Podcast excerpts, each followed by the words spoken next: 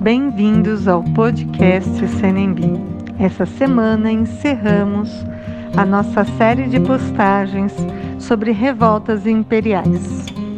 Vamos ouvir os alunos do oitavo ano falando sobre a revolta da Cabanada. Após a abdicação e partida de Dom Pedro I do Brasil, não pacificaram o país. Inicialmente pensava-se que, como os regentes seriam indicados pela Assembleia, haveria estabilidade política, já que seus componentes eram brasileiros. Mas isso não aconteceu. Os diferentes interesses das elites brasileiras, somados às insatisfações populares cada vez maiores, fizeram da regência um dos períodos mais conflituosos da história do Brasil.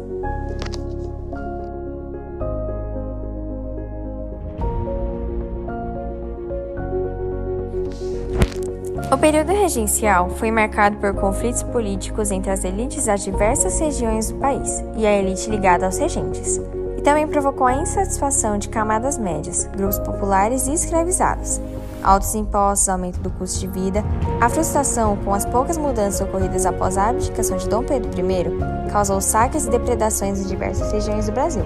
Além dessas ações pontuais de descontentamento brigas pelo poder, graves revoltas ocorreram em diversas províncias como a Revolta dos Mares na Bahia e a Balaiada no Maranhão.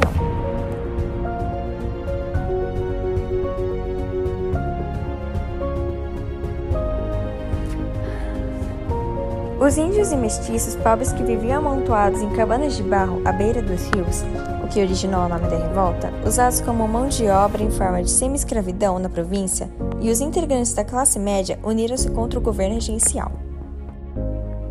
Nessa revolta, com o objetivo de aumentar a importância do seu território no governo central brasileiro e enfrentar a questão da pobreza na região.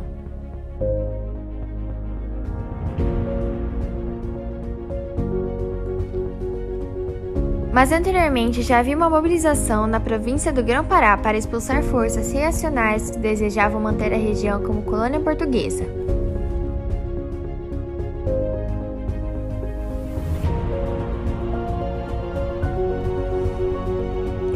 Presidente da província foi assassinado e instituído como um novo presidente, Clemente Malcher, e a apoderação de armas. Porém, Malcher, mais identificado com as classes dominantes, traiu o movimento. Sucedeu-se o conflito entre as suas tropas e as dos outros líderes da revolta, Eduardo Angelim tendo saído vitoriosos.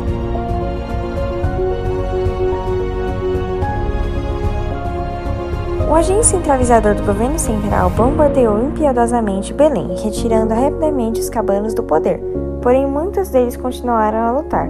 O império usou novamente o poder militar para sufocar a revolta.